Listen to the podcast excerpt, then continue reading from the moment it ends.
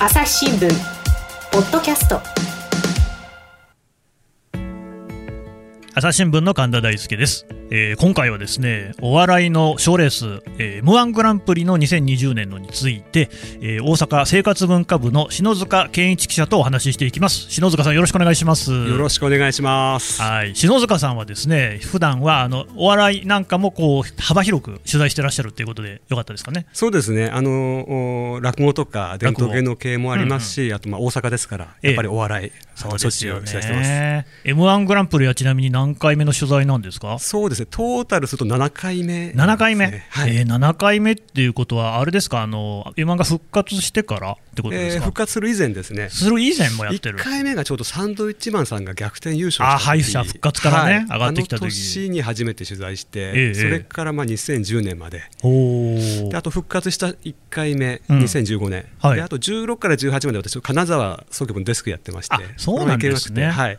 で去年また大阪のデスクになりまして、ほうほうほうほう。でえーミルクボーイさんの優勝をねすごい興奮でしたけれども、はい、えっと今年も、えー、と東京のテレビ朝日の方に取材に行かれたわけですよね。行きましたね、うんはい、会場、どんな雰囲気でしたか、今年は特別、特別、はい、どう特別なんですか、もう初めて僕、大画面で、は大画面はい、え、中には入れなかったんですか、そうなんですよ。俺、どうしてあのーまあね、楽しみにしてたんですよ、毎年1回これを、でまあ、今年はそうやねコロナっていうことで、観覧車もすごくまあ絞り込まれていて、ええ。あの記者は誰も入れなかったです。あ記者も誰も入れない、はなんかその別室でその画面を見るようなそうですはい。でそこで、まあ、終わった時には取材、インタビューなんかあるんですよね。そうですね。あの終わってからどうぞ20分ぐらいしてからですかね。会見がありまして、ね、会見がね、はい。そこには行けるんですか、そこはもうそのままあの、あ、はい。その場所、部屋がいた場所が会見場になる、なるんです。えー。でも記者同士もやっぱり距離取ってみたいな感じですか、そうです。で席からも動いちゃいけないんですよ。あそうなんですか、その場所で写真撮らなきゃいけないと、厳格ですね、そうなんだ場所取りが大変で。そうかそうか、写真を撮るに動いちゃうと、そうまたこう人がね、密になっちゃいけないっていうんで。はいいやだいぶそういうところに気を使った、そもそも今回、m 1に関してもですよ、あの当初やれるのかどうかなんて声もあったみたいですよね。はい。で篠塚さんね、普段からこのお笑いをこう取材されてる、えーね、あのナンパグランド花月なんかもやんないっていう時期があったわけですよそうね。なんですよ。これはやっぱりこう影響なんかあったんですかね？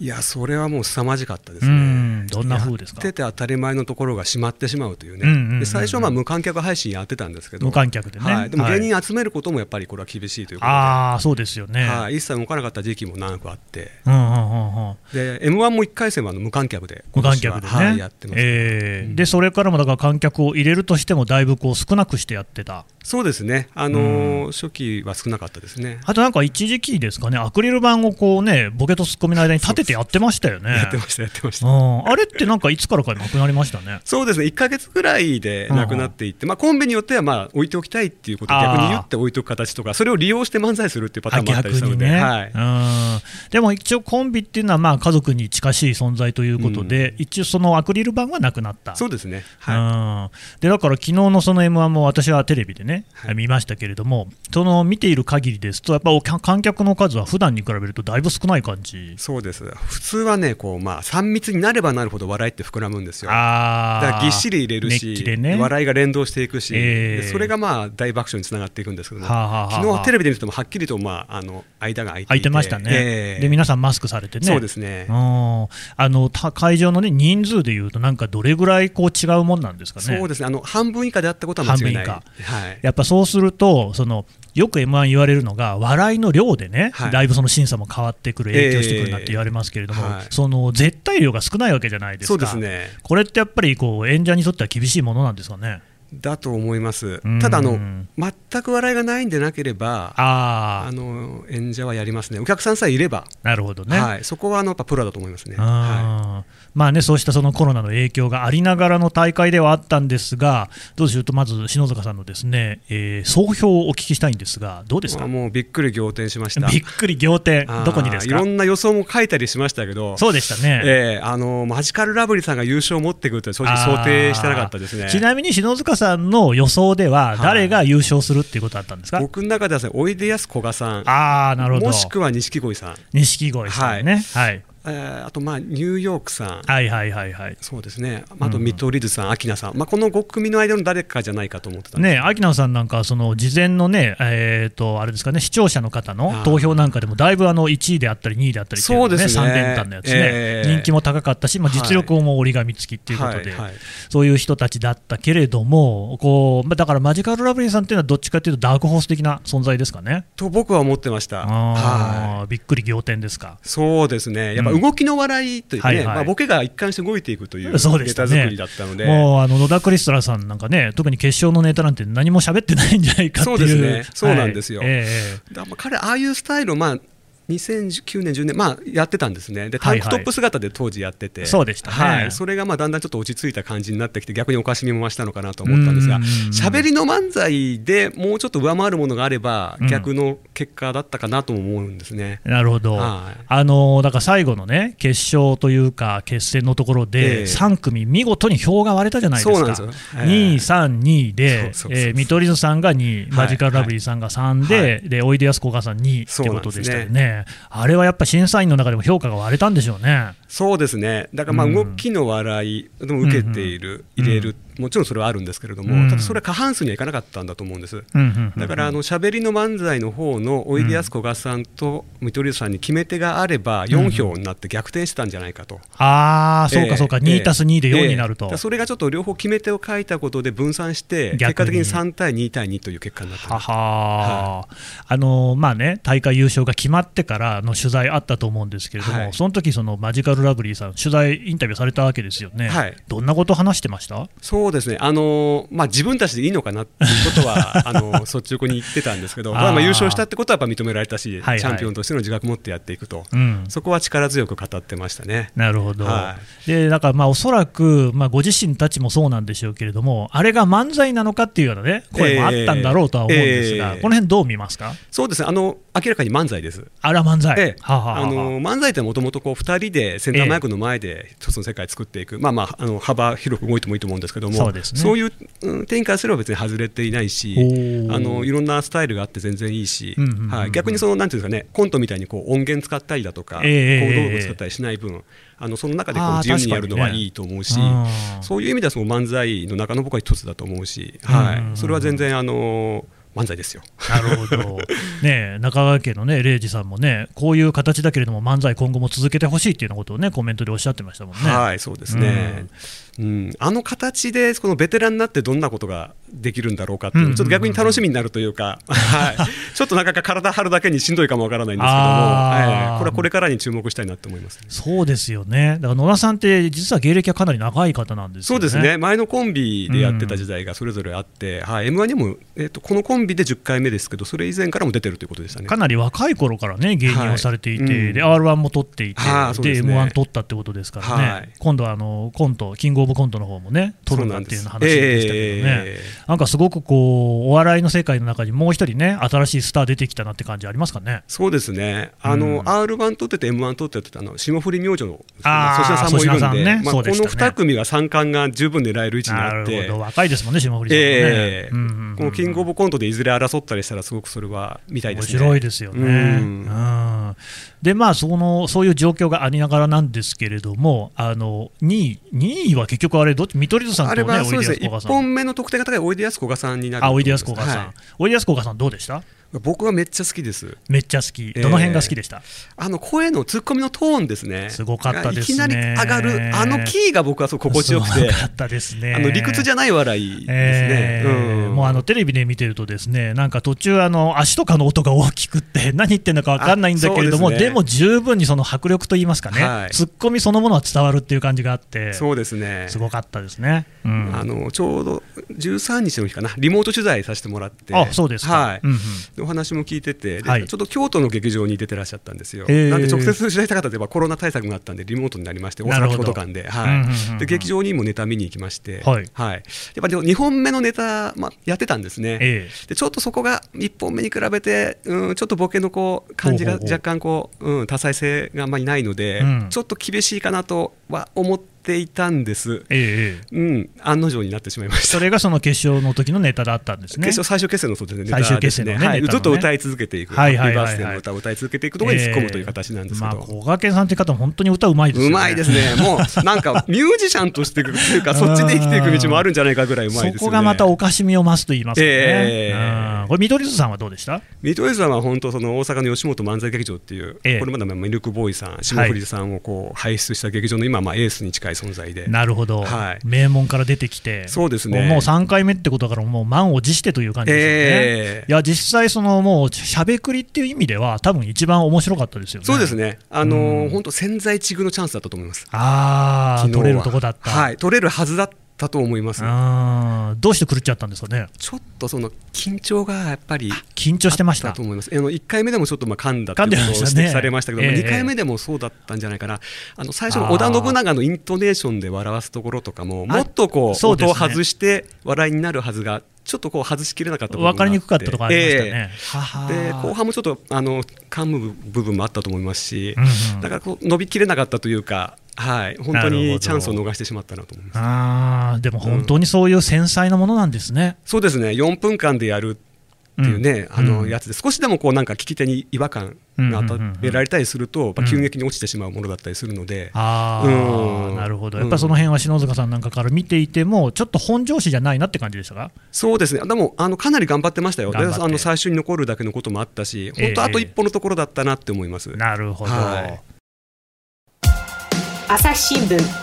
ポッドキャスト。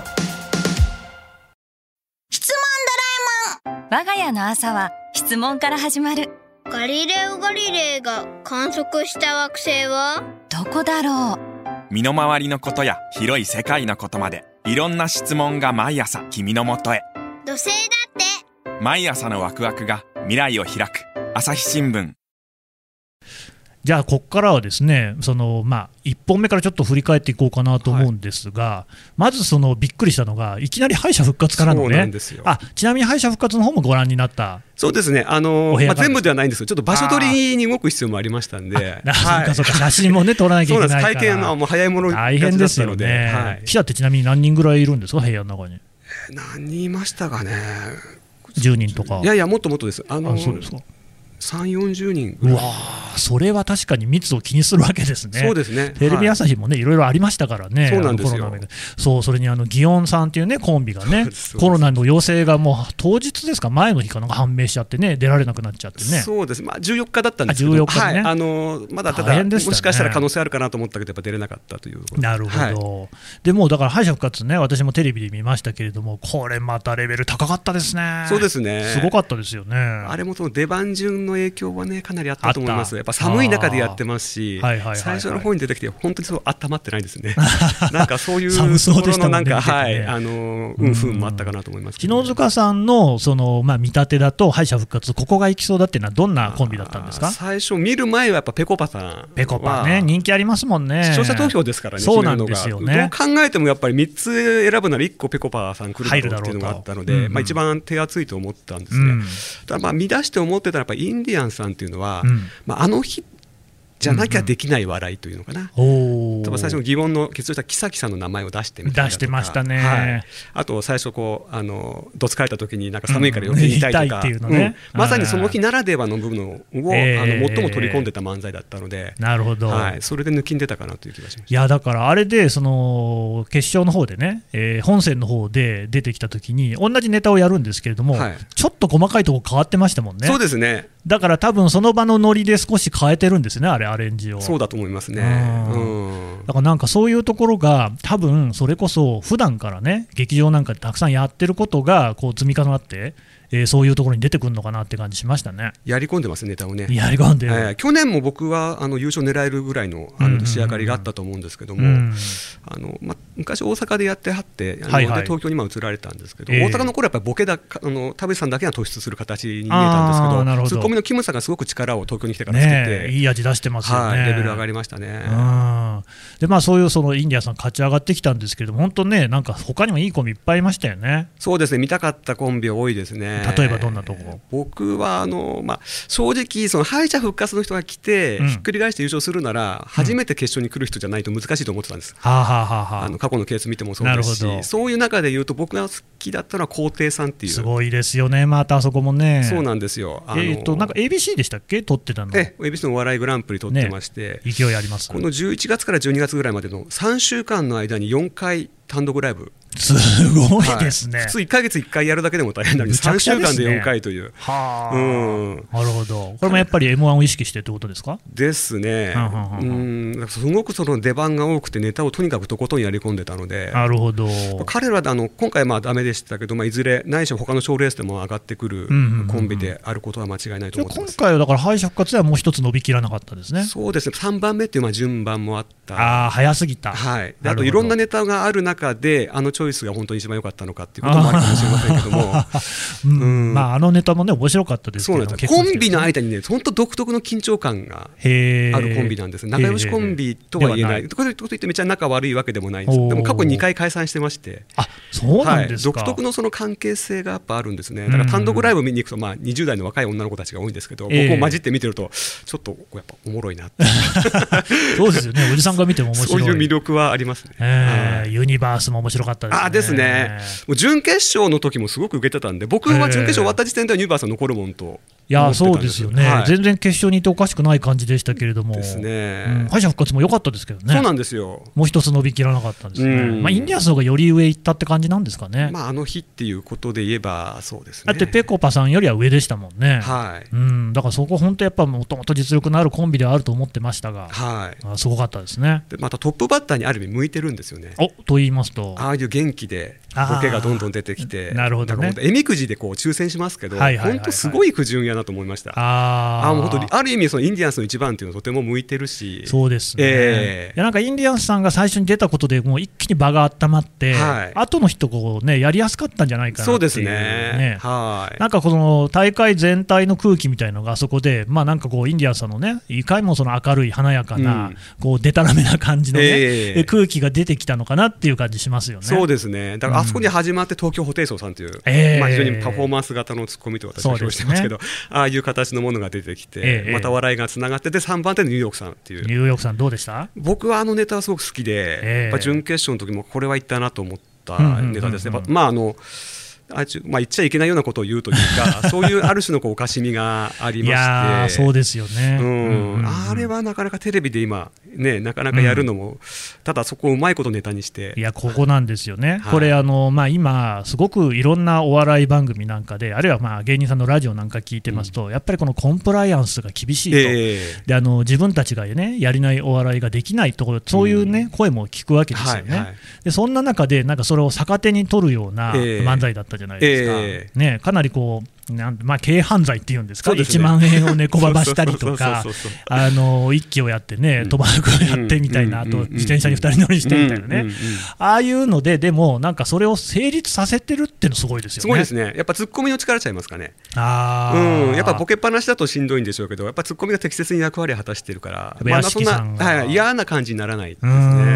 ん本当になんかその絶妙なこのとぼけた感じのツッコミですよね。そうですね。でそのうん。突っ込む箇所もね、割とはいはい。こう限定されてるんですよね、うんある程度泳がせておいて突っ結込むとか、構ね、ええ。えー貯めておいていくっていうそうなんですよ。そうなんですよ。うん。でもそれもこうバシンと強いって感じじゃなくって、そうですね、えそんなに怖くなかったと僕は思うんですけどね、あの 松本さんって言ってましたけど、まあ、ちょっとなんかあの辺はね、なんかネタでじくってるような感じもありましたけど、いやーだから僕、すごいなと思って、つまりやっぱりコンプライアンスみたいなのって今ね、はい。あの芸人さんに限らず、もう人間の宿命と言っても過言じゃないぐらい、当然、我々記者もありますし、ええ。普通の会社で働いてる皆さん、全員あるだろうし、うん。結構そのまあコロナの状況もあって、窮屈なね、はい。思い抱えてる人が多いと思うんですけれども、でそれをまあそれぞれの芸人さんがそれぞれのやり方でね、うん。突破していくんだろうと思うんですが、ああ、なるほど、こういうやり方があるのかと。うん。ニューヨークって去年も例えばおぎやはぎさんとかに、はい。もうちょっとそのねニューヨークらしさ、うん。ブラックなところを出してほしいみたいなことを言われていてばっちり出してきてでなおかつ面白くって、はい。しかもその辺もついてくるっていうですね、え。あのネタ最後の辺で結局、選挙に行ったりとか、ええ。寄付してみたり、献血したりとか、そのなんか、やばいやつなんだけれども、そういうやつにもこう多面性があるってとこ出してたじゃないですか、あれ、うまいないと思いましてね。人間をうまいこと表現してます。結局そういうことなわけですよね。ええ。SNS とかでこう切り取られる人格みたいなことではなくって、はい。全部丸ごと見ていくとこうおかしみみたいなのがあって、ええ。それが人間だなっていうね、はい。もう僕は感心して見てたんですけど、うん。ええでもニューヨークさんはね、残念ながらあの決戦までにはいけなかったんですよね、その後がすごかった、まず見取り図さん出てきましたね、ええ。ええ。あのネタはそうですね。準決勝でもやってましたパワーアップしてましたね。あパワーどうパワーアップ？あの全体的にあのボケをちょっと変えたりしてる部分もありましたし、ん。あの少し改良を加えて、やっぱそういうところでボケ変えたりするんですね。そうですね、あの準々と準決で違うネタやってきてるコンビだったんですよ。あ。でどっちで来るのかなと思ってて、まあ準決勝のバージョンできて、ええ。なおかつまた仕上げてきたなっていう感じがあって、うんうんはい。一本目は本当にいい出来だったと思いますね。これね、お笑いファンの間でよく言われるのは、m 1っていうのは準決勝と決勝で全く違うっていうね、空気感が、はいはい。準決勝は結構お笑い好きな人が見に来るけど、ね。うん。決勝はもう全く知らないネタを見たことない人が来るっていう、はい。その辺の違いなんかも意識やっぱしてるんですかね。あるかもしれませんね、うん。あの芸人として芸をやってる時にこうなんていうか横からマネージャーさんうんうん。にいろいろ言われるっていう形だったのが、あの食レポに変わっていたりだとか、ああ、はいそうなんですか。はいあの微妙なところでこういろんな変化があって。へえ、面白い、あのネタ、本当面白かったですね。そうですね。よく練られた、うん。はい、漫才らしい漫才と漫才らしい漫才、ええ。でその次がまた本当にね、おいでやすこがさん、これ、すごかったですね。ですね、うん。もうこのまま行くんじゃないかなと思うぐらいの受けがやっぱりありましたし、ええうんうん。僕もなんか座りながら足を踏み鳴らしたというか なんかおもろかったですね。いや、あれがでピン芸人がお二人だっていうところがまたね、そうですね、ええ。ピン芸人であるがゆえにできたっていう言い方もできるかもしれないですね、お互いはあんまり見つめ合って喋るとか、あーそういう漫才師のスタイルはまり取ってないんです。うんうんうんうんでできるだけそうあのツッコミの方もセンター前から離れているというか。あ確かに距離感ありましたよね。ありますねだから横の関係でこう意識しがちな漫才のコンビが普通なんですけども、ええちょっとこう前後の関係になっていると。掛け合いではなく、ええそういうちょっと距離のあるところから話すそうですでそれを意識してと言いますか、はい、普通の漫才とか同じことをしては負けてしまうのでということで、うんはい、あの彼らなりの形でやったんだと思います。しかし、おいでやす小田さん、すごかったですね、あのツッコミね。すごいですね。もともとああいうことをこうできる才能の方なんですそうですね、ピン芸はもうツッコミ芸なので、ね。ただあれを一人でやるっていうことになるので、うん。なかなかあのそこの壁があったと思うんですけど、こがけんさんという良きボケ、ええ。はい、歌の非常にうまいボケの方が加わったことで、なんかそれが一層生きたのかなと思って、そうですね、はい。でそこでこうマジカルラブリーさんが次出てくると。そうなんですよ。ええここがまた受けましたもんね。そうですね、ああのネタは準々でも準決でもやってなかったネタだったと思いあます、ね。本当ですか、はい。すごいですね。ええ。最終決戦の方があのやってたネタだったので、はははははい。はなるほど。それでも変えてこられて、でも非常に分かりやすかったですね、フレンチ料理という、なんかそね。の、うん。もうならではですね、そのレストランにね、なんかいろんなやり方で入っていくっていうね、ええみんなめちゃくちゃなやり方でね、そうなんですよ。もう最初にやっぱりね、こうなんか足踏み鳴らしてる段階でもうやってくるだっていういやいや感じが。はいで、そのおいでやすこがさんとこうやっぱりあの野田クリスタルさんもね、これ R1 にねそれぞれ出てる方じゃないですか。はいはい。だからなんかその漫才ではあるんですけれども、そのピンの芸としても成立しうるもので、でも2人でやると、こんなに笑いが大きくなるのかっていう感じを僕、受けたんですそうですね。うん。あのやっぱり漫才ってすごい芸能なんじゃないすごいですよね。あまあ、別に r 1がどうっていうことではないんですが、ええ。そんなにやっぱりね、そのあの m 1ほどは笑いの量が大きくない感じするんですよね、いつもね。それは本当にそうです、ね、ありますかね。はい。うん。だからそういう、やっぱあそこで村上さんっていうののね、ツッコミの役割ってすごく大きいんでしょうね。そうですね、ほぼ喋り続けてますし、村上さんがまあガイド役ですよね、その面白さをガイドしていく。でその野田さんがああいうちょっと奇烈な感じであるだけに、ええ。この温和な感じがね、すごく対照的で、ちょっとはにかみながらというなんかこう、ほっとするんですよね、あの人わがいるとね。いいコンビですよね。うん。で、またですね、オズワルドですよ、ええ。去年はミルクボーイの後、今年はマジカルラブになとって、この場が荒れた後にねね。やってくる、どうでしたか？言うだと見取り図、おいでやすこが、そしてあのマジカルラブリーこの3連発来た後に大盛り上がりのね。オズワルドさんだったので。ね、え。あのそうですね、いや、うまいんですよ、うんうん。ただ、うーん、ちょっとただ、なんていうかな、もっと静かにっていうか、まあ、審査員の方もおっしゃってましたけど、ね。あの感じが続いた後だったんで、もっとこう、ある種こう、メリハリというかな、よりローテンションにしても面白かったのかもしれないですけど。あの時ね、意見が松本人志さんと、はい。オール巨人さんで分かれてまね。あそうですね。はいえー分かりましたね。松本さんがちょっと静かな方がいいって言ってて、ええ。巨人さんの方は、いや、なんか最初からもっとこうね、大きいツッコミでもよかったんじゃないかっていう、ね、趣旨の話でしたよね。そうですね、ううんん、どっちが良かった、ただ、なんとか違いがあった方が良かったかなというか、なるほどね。はい、なんかそういう流れにはなってましたけど、ただそれを読んでね、すぐにやるっていうのは、大変なことですよ。なかなかね。うん。でも確かに、その銅と性みたいなので、例えばスリムクラブさんとかね、ものすごいこう受けた時あったじゃないですか、ええあれは完全にそういう感じでしたよね。そうですね。やっぱりその当時なんか特にボケ数の多さで、ええ。ノンスタイル的なね、うん。いかにボケを詰め込むかっていうところが主流だった中で、ええ。全然ボケ数少ないんだけれども、間でめちゃくちゃ笑っちゃうっていだからそのやっぱそういうオズワルドさんなんていうのもそっちの方向といいますか、一味違う感じがいいですもんね。そうですね、やっぱ対比感ですね、うんお笑いって、コンビの間でもそうですし、ネタ同士でもそうですけども、うん。まあ、できるだけ違いはうまいこと出した方がいいのでっていうか、なるほど、はい、どこでもハマり得る、すごくね、あのオールマイティな力があるんですけども、ちょっとこう最終決戦に残るまでの、なんていうか、爆発力というか、ええ。そういうところだと、ちょっとまだ壁があったのかもしれないです。そうですね、はいでも今後がすごい楽しみですよね、いですからね、であれだけうまかったら、まあ、いろんなことまだこれからも試せると思うんですよね。はい。で、ここで出てきたのが秋名さんです。そうですね。ねえどうでしたか？いやー、びっくりしましたね、逆の意味で。どういう意味でびっくりしたんですか、えいや、あのえ、はい、硬かったですよね。硬かった、ああ、そうですか、緊張してた。と思います。動きで割と見せる。ええそうでしたね。ええ僕なんかまた昔のノンスタイルさんとかにちょっと近いぐらいの躍動感とか、そういうものを持ったコンビだと思ったんですけど、それがちょっと十分に発揮しきれなかったのかなという。なるほどうね。ん。なんかもうやっぱりその動きだったり表情だったりっていうそうですね。おかしみでね、そうなんですよ。そこでまず引き込んでいって、うん。で言葉でドンっていう感じだったんですけど、うんそこのちょっとこうためがうまいことこう。なるほど。うん。ちょっと準々準決はすごく良かったんですけど、えー。はい、まあ本人もちょっとなぜかなっていう感じが多分。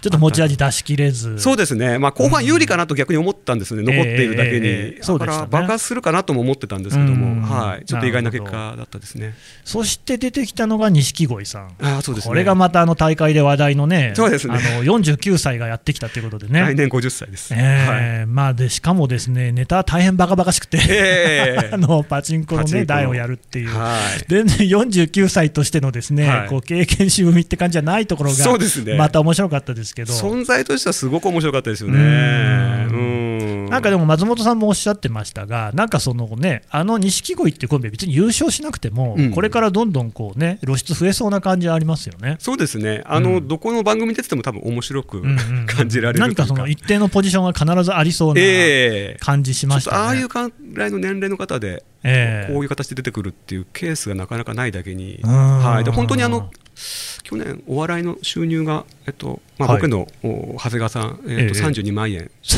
ゃってましたんで。え年間でですか？年間でです。32万円、はい、なんで水道料金のお集めはるこうバイトで、あなるほど。主にあの生計を立ててはると、そうでしょうね、はい。はい。32万円12で割っちゃうとね、大変寂しい金額そうなんです、そうなんです、そうなんでです、そうなんです。はい。いやーだからそこまでしてでもお笑いを続けるっていうのがすごいですよね。うん。そうですね、ううん。んでここのいう、まあ、頑張ってたらでもやっぱり m 1っていうああいう場がね、つかめるっていう意味でやっぱ夢を与えてくれたっていうか、なんかね、その一つまた違ってきたなと思うのが、かつての特にそのですね休止される前って、やっぱり10年目までってことで、ええ。若手がね、こうはい。頭角を現すっていう、そういうこうええ。賞レースだったと思うんですが、はい。今、それこそね、錦鯉さんであったりとか、おいでやすこがさんとかもそうですけども、はい。芸歴の長い人がコンビを新しく組んで出てきて、はい。そこでこう花が開くなんていうね、そうですね、これはこれでまたいい話ですね。おいでやすこがさん、あと13年ぐらいで、ねえ錦鯉さんも相当出られるっていう話そうですね、はい、50代の半ばぐらいぐらいまで、はい、出れると思いますね。うん。なんかこれもまたね、ぜひつ挑戦続けてほしいですよね。そうですね、はい、うんあのまた出てきてもらいたいなと思いますね。でまあ、最後がこう、ね、ウエストランドさんだったんですが、ええ今回の特徴の一つとして、はい。関東勢が結構多かったじゃないですか、あ多かったですね。これってなんかどうなんでしょうね、たまにそういう年もあるってことなんですかね。まあ、あのやっぱり東の方もすごく工夫されてるっていう工夫をして。う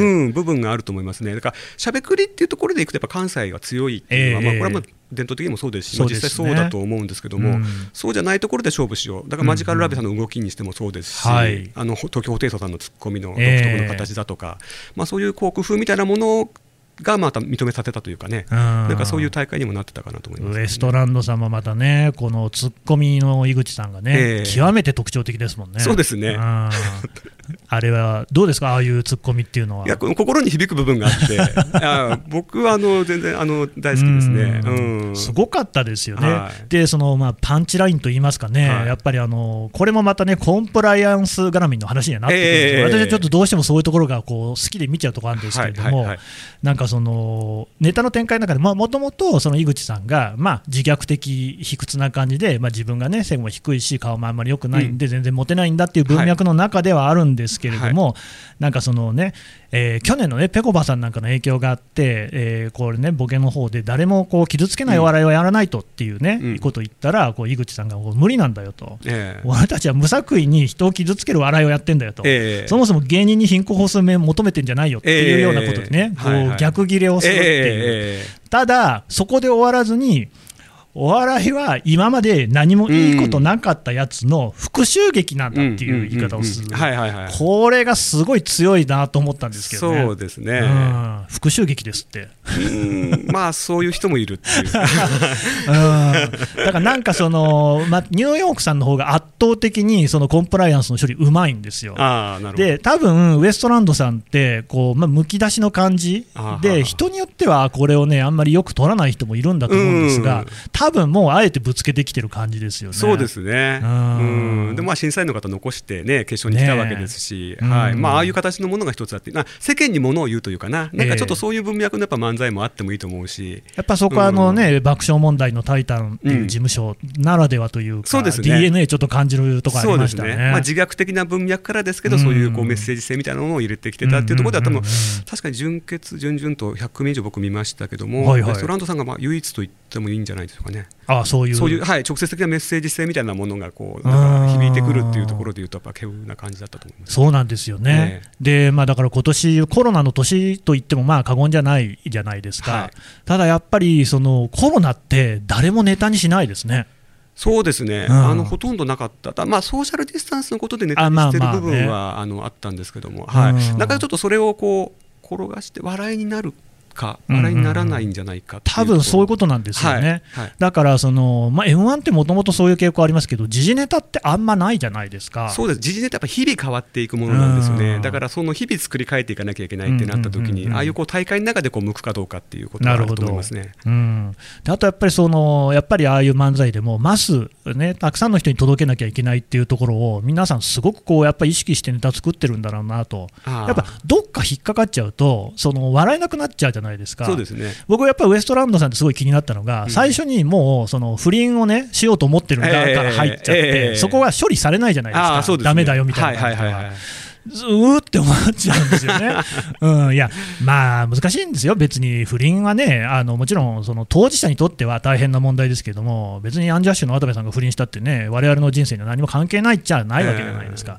でもそこがこうやっぱり気になっちゃうと、ネタの本筋になかなか入っていけない。なるほどなんかそこら辺はでも、あの上位に進出した方っていうのは、全く気にならなかったですよね。そうですね、うんそれを言いますね、はあ、でニューヨークさんなんかはよもうちょっとやっぱり処理がうまくって、うん。うん。そこら辺がね、なんかこう、今の時代なのかなって感じがして、そうですね、多分ウエストランドさん思うだけだったらいいやろっていうのがあったんかもしれない。別にしてるわけまあそうなんでしょうよね、多分でもそこ、でも劇場だったら全然いいと思うんですよ、テレビに出るっていうところが目標になってる芸人さんが今多くっなるてほど、まあ、昔からもしかもしれないですけど、そうなるとやっぱそっちもこうクリアしなきゃいけないのかなっていう感じはね。ね。視聴者としてそう感じはるということなんですね。えーな思いましたけれども、うん。どうですか、篠塚さん、その辺は？僕はあんまりもうお笑い割と好きで僕あのうん。うん見てる人間であんまり引っかからないですよ。関西って割とその辺まだなんていうかある意味緩い部分もあるかもしれないと思うんですけど。な感じで、ね。ええうん。まあまあまあそうですよ。僕はあんまり引っかかることはなかったかなとなるほどね、はい。だからそこら辺はもちろん受け取る人ね、それぞれのね、そうですね。感覚のやっぱり違い。えー感覚なんでしょうけどね、はいい。はいやーでもだから本当にこう盛り上がって、最後、ああいうふうに割れちゃったじゃないですか、ええ。あの2位、3、2でね、そうですね。ああいうのはもう全然予想されてませんでしたか、